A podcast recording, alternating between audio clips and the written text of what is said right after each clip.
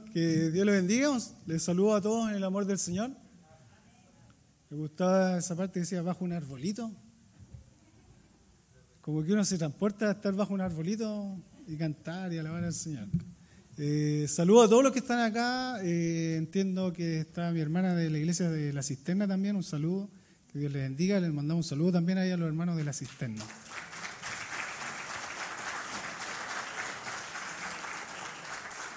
Y bueno, el pastor también saludó a los hermanos de San Fernando, que son aquí de Valle Central. Y no sé si hay alguien, hay alguna visita más acá. Si puede levantar su mano. Si hay alguna visita más.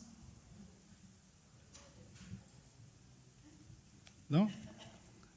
Bien. Sean todos bienvenidos a este culto eh, patriótico, como se ha mencionado. Y démosle gracias al Señor por eh, vivir acá en Chile. Conozco Chile de Arica hasta Coyhaique, hasta Balmacea. Me falta Punta Arena y Isla de Pascua. Ya llegaremos ahí. Pero Chile es hermoso, es hermoso. Conózcalo, viaje por él. Es largo y extenso, pero muy lindo, muy lindo. Y demos gracias al Señor por vivir acá en esta tierra que es copia feliz del Edén. El himno nacional lo dice. Así. Bien. Eh, no vi la hora, pero algo veo de aquí. Si me paso más de una hora y media, le pido a mi hija que me avise. Ya, gracias. Ahí me dice. Bien, queremos compartir la palabra del Señor. A eso hemos venido también, a alabar y glorificar el nombre del Señor. El domingo pasado no tuvimos eh, culto presencial, lo hicimos virtual, porque había en nuestro país también un acto eh, democrático donde tuvimos eh, que ir a votar todos los mayores de 18 años. Así que hicimos el culto online. Y nuestro hermano David nos compartía y estamos en una serie de predicaciones eh, para contextualizar también a los que quizás vienen por primera vez o, están viniendo eh, hace poco a la iglesia. Estamos viendo nuestra declaración de fe como iglesia. ¿ya? Y no hemos querido parar y, y vamos, a, vamos en la quinta ya declaración de fe de nuestra iglesia. El domingo pasado nuestro hermano David decía que, y hablaba sobre la cuarta declaración de fe de nuestra iglesia que dice, creemos que las Sagradas Escrituras, el Antiguo y Nuevo Testamento son inspirados por Dios, ¿ya? Los cuales testifican del encuentro de Dios con el ser humano en la historia, fuente de la misión, fe y conducta. Esa era eh, la cuarta declaración de fe de nuestra iglesia. Y yo quisiera partir hoy día eh, iniciando la quinta declaración de fe, eh, que usted, y leyendo la palabra del Señor, eh, quiero que lea el Salmo 19, capítulo 19, versículo 7, ¿ya? Y partir introduciendo con esta palabra del Señor. Porque la quinta declaración de fe, si usted la ha leído, no sé si alguien la ha leído, o sabe qué dice, si no sabe, hoy día va a saber. Y yo no sé qué vaya a ocurrir después, pero espero que mis hermanos hombres sigan amándome igual, de la misma manera, que hasta las 12.45. Bien, el Salmo 19, versículo 7 dice así, la ley de Jehová es perfecta, que convierte el alma. El testimonio de Jehová es fiel, que hace sabio al sencillo. Oremos, Padre Señor. Te damos las gracias porque usted, Señor, nos ha traído hasta este lugar. Aquí, Señor, hay corazones, Señor, que usted conoce.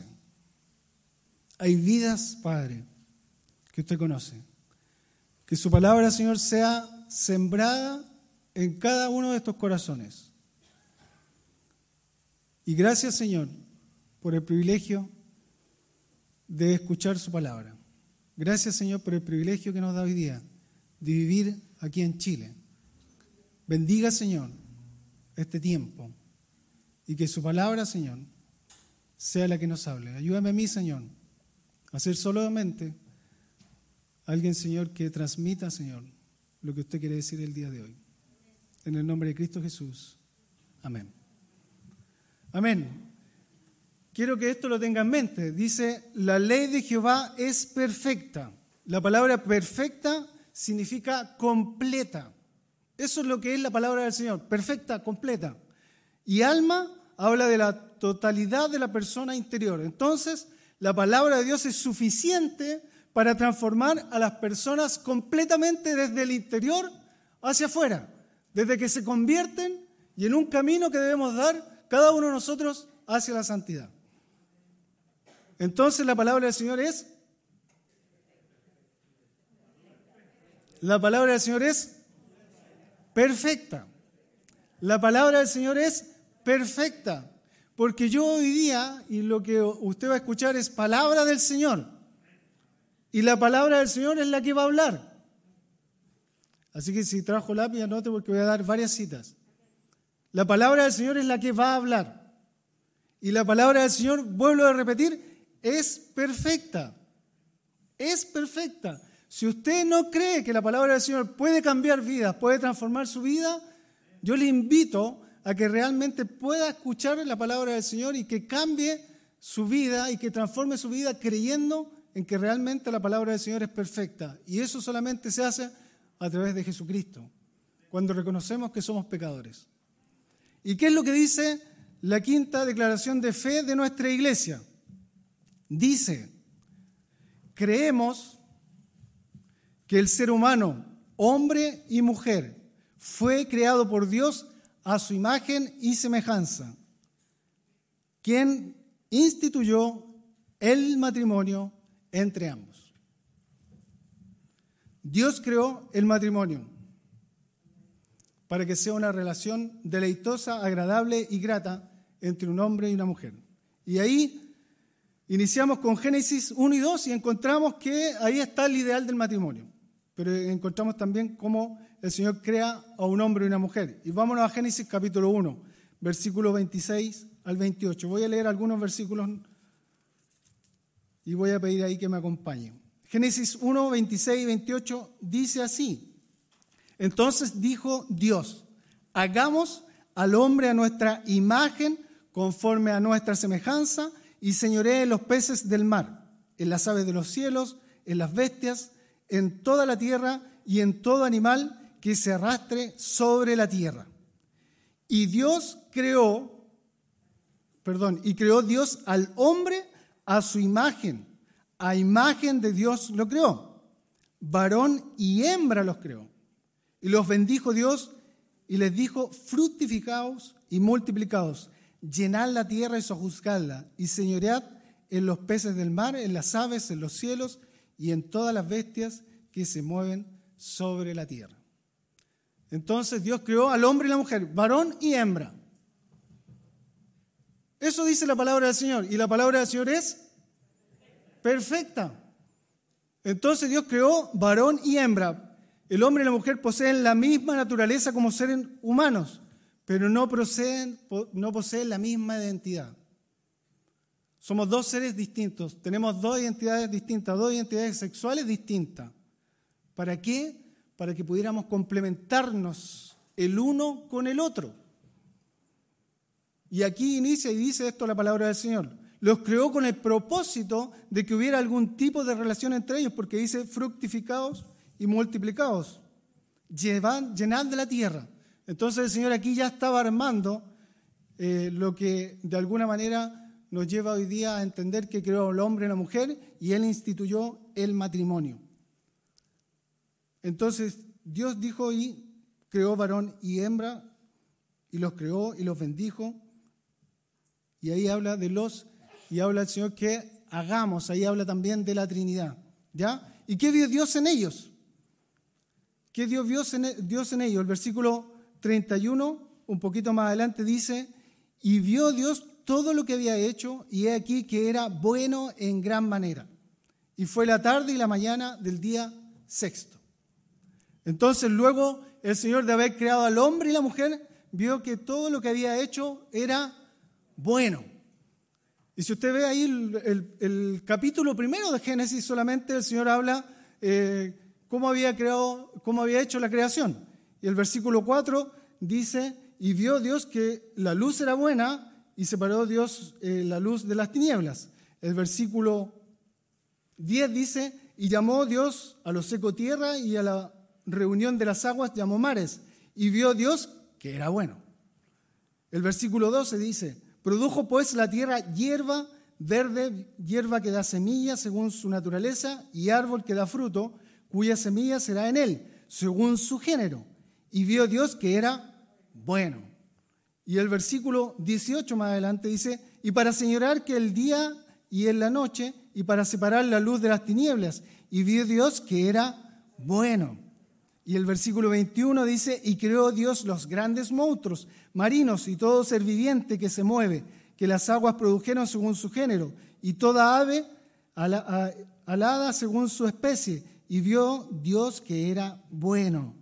Y el versículo 25 dice, e hizo Dios animales de la tierra según su género, y ganado según su género, y todo animal que se arrastra sobre la tierra según su especie, y vio Dios que era bueno.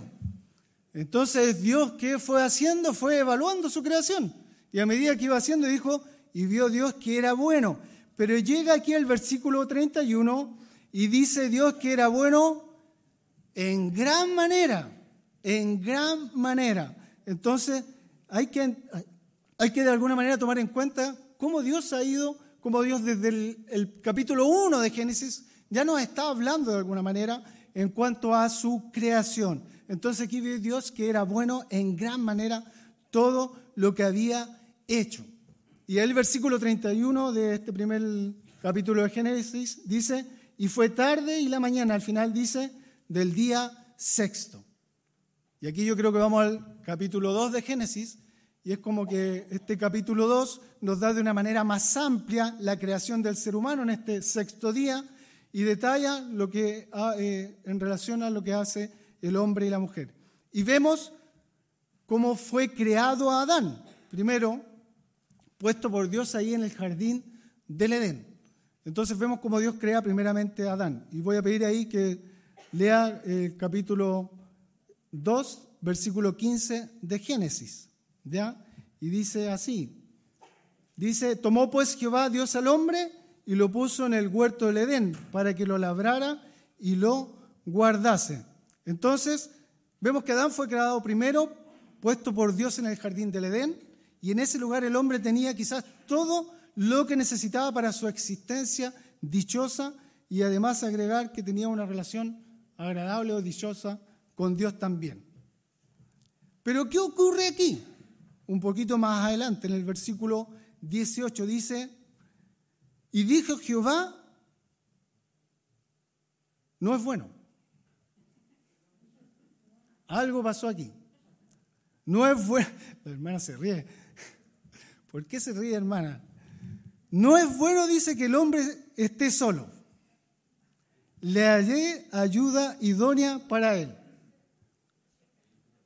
Ya empezamos con algunos problemas aquí algo, algo pasó. Porque el capítulo 1, el señor Armada decía, esto es bueno, es bueno.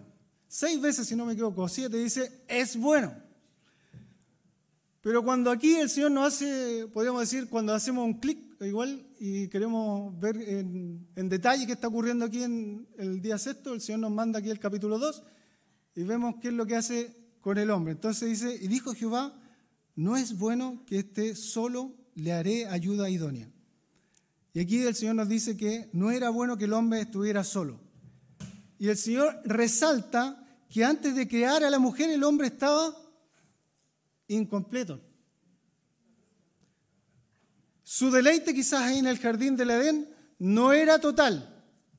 Le faltaba alguien que fuera su complemento. Faltaba alguien que fuera su complemento. Dios miró a Adán en el huerto y dijo, esto no es bueno. Y Dios de alguna manera mira nuestros corazones, ve nuestro carácter, ve qué es lo que necesitamos cada uno de nosotros. Aquí estaba mirando a Adán y Adán le había dado eh, varias responsabilidades de cuidar y, y de hacer varias cosas ahí en el jardín del Edén. Pero él ve que no era bueno que estuviera solo. Y dice ahí, le haré ayuda idónea. Esto no funciona muy bien cuando el hombre está solo. En otras palabras, Así es la cosa, hermano. No he escuchado ningún amén de ningún hombre. Solo amén de parte de las hermanas. ¿Ah? Y yo partí y les dije que recordaran Salmo 19.7, que dice, la ley de Jehová es... Entonces, por eso les digo, vamos cuadrando lo que dice el Señor. Es palabra del Señor y la palabra del Señor es perfecta. ¿Ya? Cuando se trata del bienestar físico, emocional, espiritual, sexual, no es bueno que el hombre esté solo. Aquí es donde comienza la enseñanza bíblica sobre el matrimonio.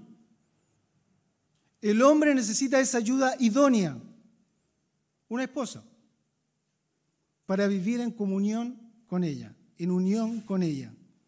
Y, lo afirma también ahí el, versículo 20 del capítulo 2, dice, y puso a Adán nombre a toda bestia y ave de los cielos y a todo ganado del campo. Más para Adán no se halló ayuda idónea en él. O sea, él estaba trabajando, estaba haciendo cosas, pero necesitaba a alguien. Necesitaba esa ayuda idónea, necesitaba a alguien. Y puso a Adán nombre a todas las bestias y ave de los cielos y todo ganado del campo. Más para Adán no hay ayuda idónea. Él estaba trabajando y seguramente compartía y, vivía con, con, los animales, algo que yo pensaba cuando hacía esto y hoy día es bien común eso. Es bastante común y está, podríamos decirlo, incluso de moda eh, el, cuidado de los animales. Y no digo que esté malo eso. Pero la relación de un hombre y una mujer es la que el Señor está resaltando aquí. ¿ya? Dios hace, nuevamente hay una declaración esencial y debemos observar con atención eh, que Dios está diciendo que debemos compartir nuestras vidas como hombres. Debemos compartir nuestras vidas. Pero también aquí hago un pequeño paréntesis, pequeño paréntesis. Pablo ahí en 1 Corintios capítulo 7 habla del don de la soltería y dice esto. Solamente voy a hacer un paréntesis aquí. Dice 1 Corintios capítulo 7 versículo 7, dice, quisiera más bien que todos los hombres fuesen como yo, pero cada uno tiene su propio don de Dios. Uno a la verdad de un modo y otro de otro. Digo pues a los solteros y a las viudas que bueno le fuera quedarse como yo. el versículo 9, presta atención. Y solamente hago este paréntesis. Pero si no tienen el don de continencia, cásense, pues mejor es casarse que estarse quemando. Hago solamente ese paréntesis. ¿Ya? Entonces, ¿qué hizo Dios? Siguiendo en Génesis, capítulo 2, versículo 21-23.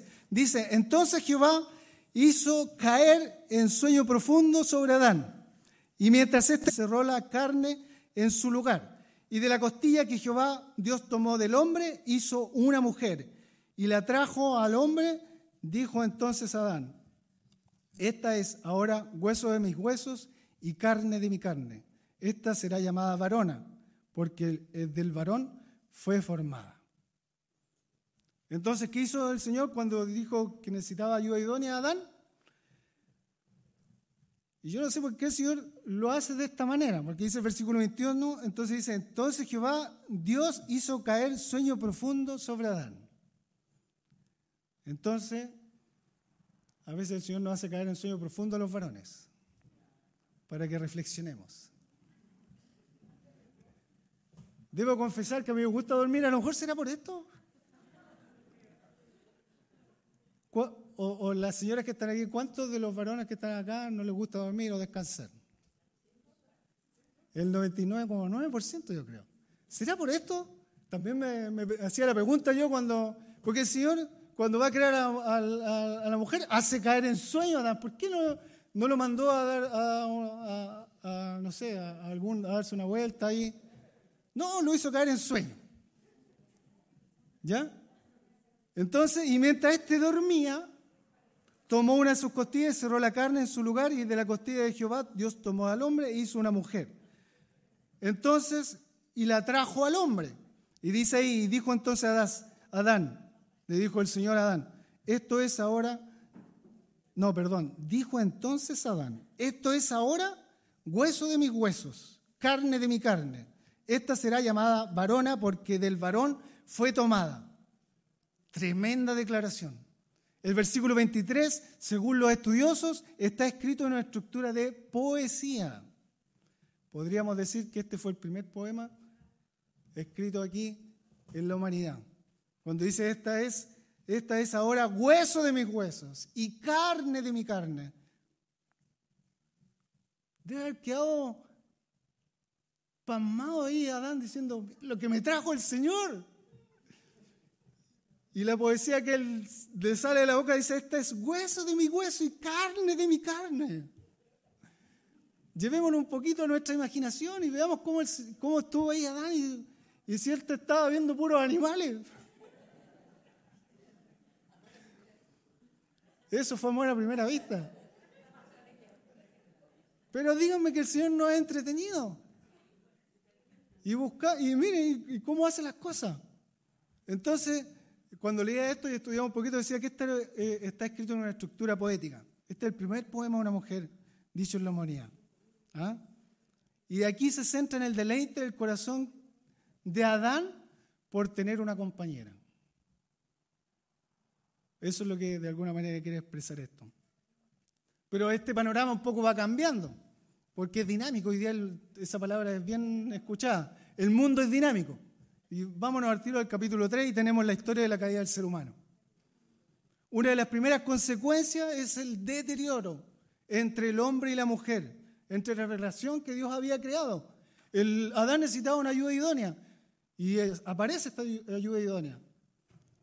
Y dice que es hueso de mi hueso y carne de mi carne. Pero después ocurre ahí el pecado. ¿Y, y qué ocurre cuando entra el pecado al mundo? Bueno, ahí todos conocemos la historia. Pero el Génesis 3.12, vamos a leerlo acá. El 11 vamos a leer. Dice, y Dios le dijo, ¿quién te enseñó que estabas desnudo? Has comido del árbol que yo te mandé, no comieses, le dice Adán. Y el versículo 12, Adán, ¿qué responde? Y el hombre respondió, la mujer que me diste por compañera me dio del árbol y yo comí. ¿Y qué pasó con el hueso de mi hueso y carne de mi carne? Va y le dice, oye, la mujer que me diste. La mujer que me diste, o sea, le estamos echando la culpa a Dios. ¿Así o no? ¿Así lo podemos interpretar hoy día? Oye, la mujer que me diste. Ya no es hueso de mi hueso y carne de mi carne. ¿Qué pasó aquí? Entonces aquí Adán está culpando a Dios de alguna manera de la creación de Eva. Una de las razones que no encontramos y que no, no tenemos el deleite en nuestro matrimonio o en el matrimonio no es por incompatibilidad o por diferencias o porque no tenemos la misma manera de sentir. La razón es única y exclusivamente del pecado. Y hoy día los matrimonios se separan porque no, no me llevé bien con ella. No, yo, ella pensaba de una manera y yo pensaba de otra. No, llegamos a diferencias y no irreconciliables. Nada se puede hacer aquí. No es por eso. El mundo nos quiere convencer de otra cosa. Pero la verdad que cuando hay separación es porque hay pecado. Porque hay pecado. Sin embargo, hermanos y hermanas que están aquí, amigos, la Biblia nos enseña que aún después de la caída y de la entrada del pecado al mundo, la Biblia nos enseña que aún todavía podemos deleitarnos, gozarnos en el matrimonio. Y eso es lo que el Señor quiere para todos los que estamos acá. Y ahí siempre, siempre hay esperanza hasta que el Señor no venga. Hay esperanza, hermano y hermana, hay esperanza. Y a los jóvenes hoy día también hay esperanza de que puedan encontrar ahí un hombre o una mujer que seguramente Dios les tiene preparado. El versículo 24 de Deuteronomio, creo que vayamos para hacerlo un poco más ágil. Eh, Deuteronomio capítulo 24, versículo 5, dice, cuando alguno fuere recién casado, no saldrá a la guerra, ni en ninguna cosa se le ocupará. Libre estará en su casa por un año, para alegrar, dice, a la mujer que tomó. Entonces dice que estará en su casa para qué? Para alegrar a la mujer que tomó. Mire el Señor cómo hace instrucciones bien interesantes. ¿ah? Cuando alguno fuere casado, recién casado, dice, no saldrá a la guerra. Sea, el Señor sabe cómo hace las cosas. ¿ya? En, este, en el contexto aquí de Deuteronomio 24 es donde Moisés está hablando del divorcio. Lo que quiere decir Moisés, o mejor dicho, Dios, es que para evitar el divorcio desde el inicio del matrimonio se debe fortalecer y cuidar este, esta relación que el Señor ha creado. ¿Ya? Y esta es la regla que coloca en este versículo 5. Cuando alguno fuere casado, no saldrá a la guerra. Lo que quiere decir es que debe cuidar su matrimonio. No es que la persona esté un año sin hacer nada, sino más bien es cuidar su relación con su esposa en este caso en específico. Debe cuidar su hogar, no debe descuidar su hogar. Varones que están acá, no debemos descuidar nuestro hogar. Y el Señor lo manda aquí y lo deja registrado que debemos hacerlo desde un inicio. Así que los recién casados, ¿cuántos llevan aquí un año de casado? ¿Dos años? Felipe ahí con Karina. Giovanni, ¿cuántos años casado? Tres años y medio, recién casado, podríamos decir. Y Argimiro con Dani, cinco años. César, ¿cuántos años casado? Tres años. Entonces, ¿qué deben hacer? Cuidar su matrimonio. Eso es lo que le dice el Señor, desde un inicio, desde un principio, cuidar su matrimonio. ¿Ya? Deben hacerlo, deben preocuparse. Y habla principalmente a, los hombres acá, a los hombres en relación a eso. Y Deuteronomio 27 dice, Dios le da instrucciones precisas a que deben hacer antes de salir junto al ejército. Y dice, y quien se ha desposado con mujer y no la ha tomado, vaya y vuélvase a su casa, no sea que muera en la batalla y algún otro la tome. Oye, si el Señor es clarito, yo no... Yo me pregunto por qué, me pregunto por qué tenemos que ir a terapias de pareja o debemos buscar algún eh, terapeuta. Si vamos a la palabra del Señor y entendemos y buscamos y sabemos que ahí está la respuesta, ¿ya? Entonces, el Señor nos dice que así son las cosas. No le envíen a la guerra antes que se alegre con su señora. Eso es lo que está diciendo. Entonces, el cuadro que nos presenta aquí la Biblia es una relación de deleite, de eh, estar agradable ahí eh, junto a su pareja, a su esposa en este caso. Pero alguien me podría decir, o podríamos decir, que los, eh, los primeros años o meses o días de la relación son el inicio y se están recién conociendo. Como decimos aquí en Chile, no sé si en otros países, aquí hay varios de otros países, toda escoba nueva barre bien. Ah. Las mujeres respondieron al unísono. Algo pasa con mi hermano. Espero no ser linchado al momento de salir. Ahora ya no tengo chaleco antibalas, porque ahora estoy entregado a lo que el Señor diga nomás. ¿Ya? Entonces alguien podría decir, pero si hasta era bonito los primeros meses, los primeros años, hasta que nos conocimos. ¿Y qué pasó ahí? Pero el Señor aquí nos dice que debemos cuidar nuestra relación, principalmente nuestra relación de esposo y esposa desde el inicio. Tomar las medidas. Si estamos trabajando, ver cuáles son nuestros horarios, cuáles son nuestras rutinas, ver si nuestra esposa trabaja, cuidarnos. Personalmente, nosotros fallamos con mi esposa en eso. Y en algún momento tuvimos un quiebre. Y para poder recuperarnos por la eh, gloria del Señor y por la misericordia del Señor, uno tiene que hacer ajustes. Primero pedirle perdón al Señor, pero después decir, ¿dónde está mi prioridad? ¿Dónde están mis prioridades? Porque muchos de nosotros queremos seguir desarrollándonos como personas individuales. Y está bien, pero eso de alguna manera afecta si está casado. Entonces, importante es sentarse juntos, evaluar y ver qué es lo que el Señor quiere. La palabra del Señor dice, busca primero el reino de Dios y su justicia y todo lo demás será añadido. Bueno, con mi esposa hicimos ajustes y hoy día el Señor nos tiene en esta iglesia trabajando para el Señor.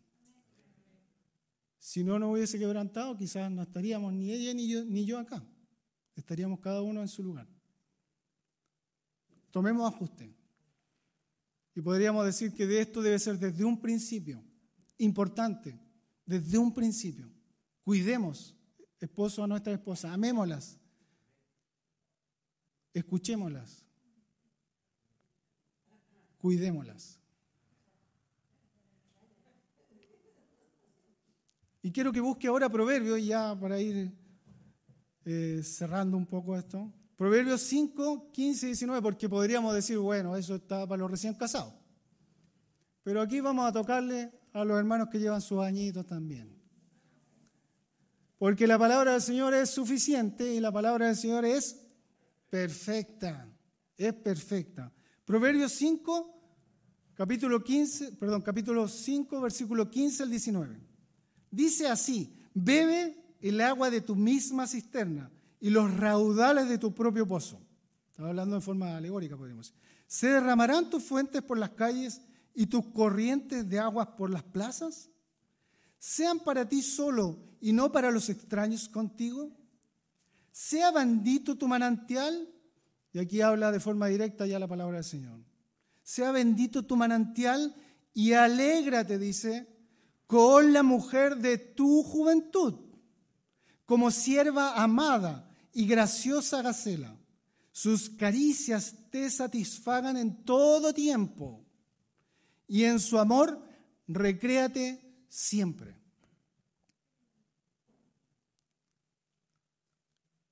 La palabra del Señor es perfecta. Entonces, yo voy a leer una traducción a lo mejor para entenderla mejor, la traducción del lenguaje actual que dice, si quieres disfrutar del amor, disfrútalo con tu esposa. Guarda tu amor solo para ella. No se lo des a ninguna otra. No compartas con nadie el gozo de tu matrimonio.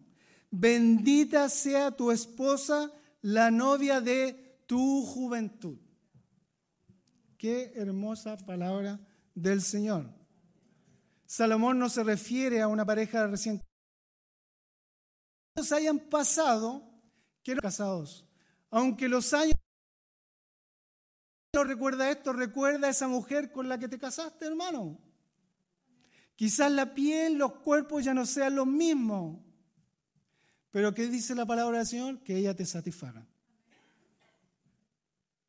Pero yo cuando hacía esto me reía. No hay crema, hermano, que no hay crema. El otro, yo quedé sorprendido, disculpen que, que tomen paréntesis, quedé sorprendido en la casa porque mi señora, bueno, todas las mujeres se comen sus su cremas y, y, natural y no natural. Y, en los años uno va viendo cómo van cambiando las marcas y todas las cosas. Pero el otro día quedé sorprendido. Porque mi señora agarró un gotario y empezó a echarse unas cosas aquí. Ahí ya yo realmente abrí los ojos y dije, ah, hasta dónde llegamos aquí. Fue sorprendente para mí. Y de hecho le dije, ah, cuidemos a nuestra esposa, alegrémonos, que ella sea la que nos satisfaga. Varones, el mundo nos dice, allá está la satisfacción. Busca allá, allá vas a encontrar. La palabra del Señor nos dice que no es así. No es así. Busquemos realmente lo que el Señor quiere para nuestra vida y nuestra familia. El Señor creó hombre y mujer. Y Él instituyó el matrimonio. Él lo instituyó. Eclesiastés 9:9, y ya voy terminando. Dice, goza de la vida con la mujer que amas. Todos los días de la vida de tu vanidad que te son dados debajo del sol todos los días de tu vanidad, porque esta es tu parte en la vida y en tu trabajo con que te afanas debajo del sol. El esposo debe disfrutar de su mujer todos los días. Todos los días. Eso dice Eclesiastés. El pecado, hermano, nunca proveerá lo que encontramos únicamente en la palabra de Dios. No tenemos que escoger otra cosa que alegrarnos en nuestro matrimonio. Debemos buscar eso, debemos buscarlo realmente. Y quiero terminar con un texto que hace alusión a cómo esto se entrelaza también el matrimonio con la iglesia. Efesios capítulo 5, y lo voy a leer eh, eh, muy rápido. Efesios capítulo 5, versículo 25 al 32 dice, maridos, dice, amad a vuestras mujeres, así como Cristo amó a la iglesia y se entregó a sí mismo por ella. Esa es la unión que hace el Señor con el matrimonio. Por eso es tan importante el matrimonio. Y cómo el Señor lo resalta aquí en la relación de Él con la iglesia. ¿Para qué? Para santificarla, versículo 26, habiéndola purificado en el lavamiento del agua por la palabra a fin de presentársela a sí mismo una iglesia gloriosa que no tuviese mancha ni arruga ni cosa semejante, sino que fuese santa y sin mancha. Versículo 28 dice, así también los maridos deben amar a sus mujeres como a sus mismos cuerpos. El que ama a su mujer, a sí mismo se ama, porque nadie aborreció jamás a su propia carne, sino que la sustenta y la cuida, como también Cristo a la iglesia, porque somos miembros de su cuerpo, de su carne y de sus huesos. Por esto dejará el hombre a su padre y a su madre, y se unirá a su mujer, y los dos serán una sola carne.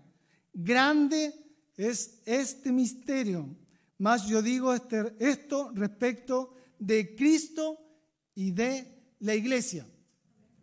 Y quiero cerrar con esto. ¿En qué sentido? En que hemos hablado de una relación de un hombre y una mujer, del matrimonio, y aquí la palabra del Señor nos habla que es lo mismo que Cristo con su iglesia. Y yo le decía que debemos gozarnos con nuestras esposas y deleitarnos con nuestras esposas. Y la pregunta que yo quiero hacerle es, ¿cómo está usted con su iglesia? Porque el Señor dice que es lo mismo, que es lo mismo, es la misma relación si realmente nos estamos gozando con nuestra iglesia, si estamos cuidando de nuestra iglesia. Y si los matrimonios que pertenecemos a esta iglesia, y quizás los hermanos que pudieran estar viendo por internet, estamos siendo de testimonio y de ejemplo para los jóvenes y niños que están en nuestra iglesia. Si realmente gozamos de nuestras relaciones como pareja si somos ejemplo para los que están hoy día viéndonos a nosotros y si ese ejemplo lo estamos llevando a nuestra participación en nuestra iglesia, que es lo que dice aquí la palabra del Señor. No se habla aquí de un deleite de matrimonio, pero se compara la relación de un esposo con la esposa de forma semejante a Cristo con la iglesia.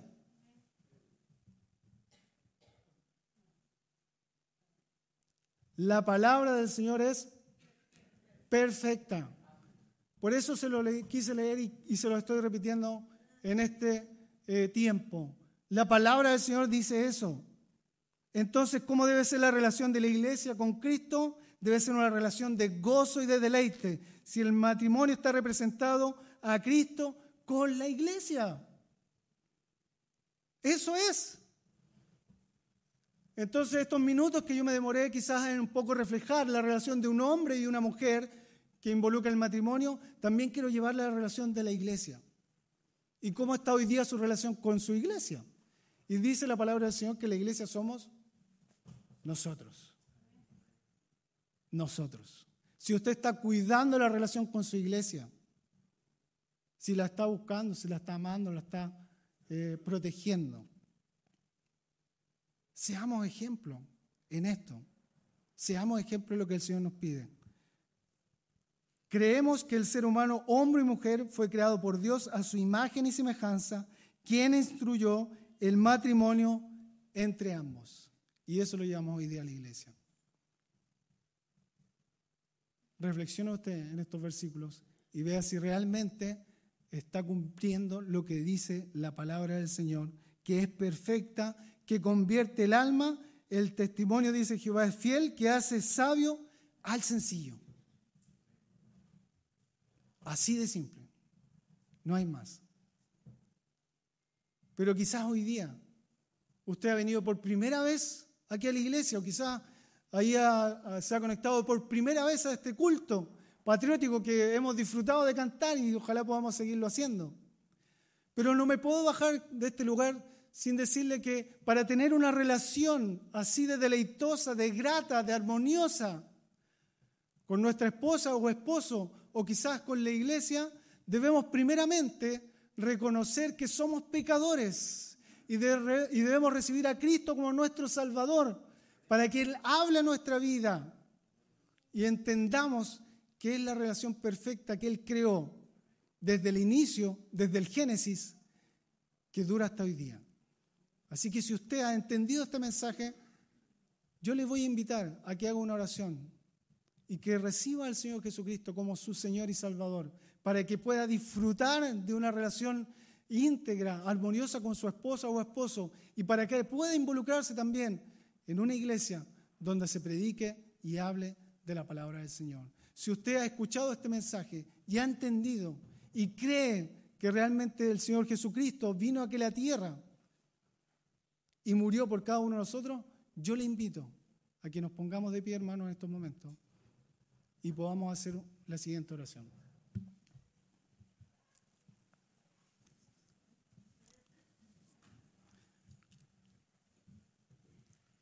Si usted escuchó este mensaje y nunca ha recibido al Señor como su Señor y Salvador, yo le invito a que haga esta oración. Le invito a que la iglesia que esté orando también.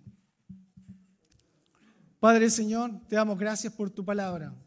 Ella, Señor, es perfecta, es la que cambia el alma. Señor, he entendido, Señor, este mensaje como palabra tuya. Reconozco, Padre, que soy pecador. Reconozco, Señor, que tú creaste al hombre y a la mujer que tú instituiste el matrimonio, Señor, desde un principio. Y reconozco, Señor, que soy alguien que ha pecado. Pero también, Señor, quiero pedirte perdón por mis pecados y abrir mi corazón, Padre, y recibirte como mi Señor y Salvador, para tener esa hermosa relación que tú hablas, Señor, en tu palabra, con mi esposo o esposo, y para tener una relación de deleite, Señor, con ella. Pero principalmente para reconocer que tú eres el Salvador y que, Señor, tú eres el que cambia, Señor, transforma vidas y que da vida eterna. Padre, te recibo, te recibo, Señor, a esta hora. En el nombre de Cristo Jesús. Amén. Amén. No sé si alguien de aquí hizo esta oración por primera vez y pueda levantar su manito. Si alguien la hizo por primera vez o quizás ahí en internet, le damos la gloria al Señor. Y quisiera orar también por la iglesia, por los matrimonios que están acá, para que seamos matrimonios fuertes en el Señor y para que seamos ejemplos del Señor y podamos guiarnos por su palabra. Señor, te doy gracias por cada hermano o hermana que están aquí, joven, niño, Señor, matrimonio principalmente. Padre, Señor, hemos escuchado tu palabra. Ella nos enseña, nos exhorta, Padre. Nos ayuda también a entender cosas que quizás no entendíamos. Padre, que podamos, Señor, como hombres, amar a nuestras esposas, cuidarlas, Padre, protegerlas. Que podamos seguir el modelo, Señor, suyo, que nos gocemos cada día con ellas. Así también, Señor, nuestras hermanas que puedan gozarse con sus esposos, que sean esa ayuda idónea en la cual usted habla en su palabra. Gracias, Señor, porque usted instituyó el matrimonio y lo dejó, Señor, como ejemplo para poder seguir, Señor, eh, avanzando, Señor, y que eso, Señor, hombres y mujeres sean fuertes en usted, que sean de testimonio, Señor, en su iglesia, que fortalezcan a su iglesia. Y Padre, si hay algún matrimonio que quizás está pasando alguna dificultad, tu Señor, háblales a través de tu palabra. Restaura, Señor, esas heridas. Que hayan palabras, Señor, de amor, de aliento. Que hayan palabras de perdón también. Padre, y que tú, Señor, seas el centro de nuestro vivir.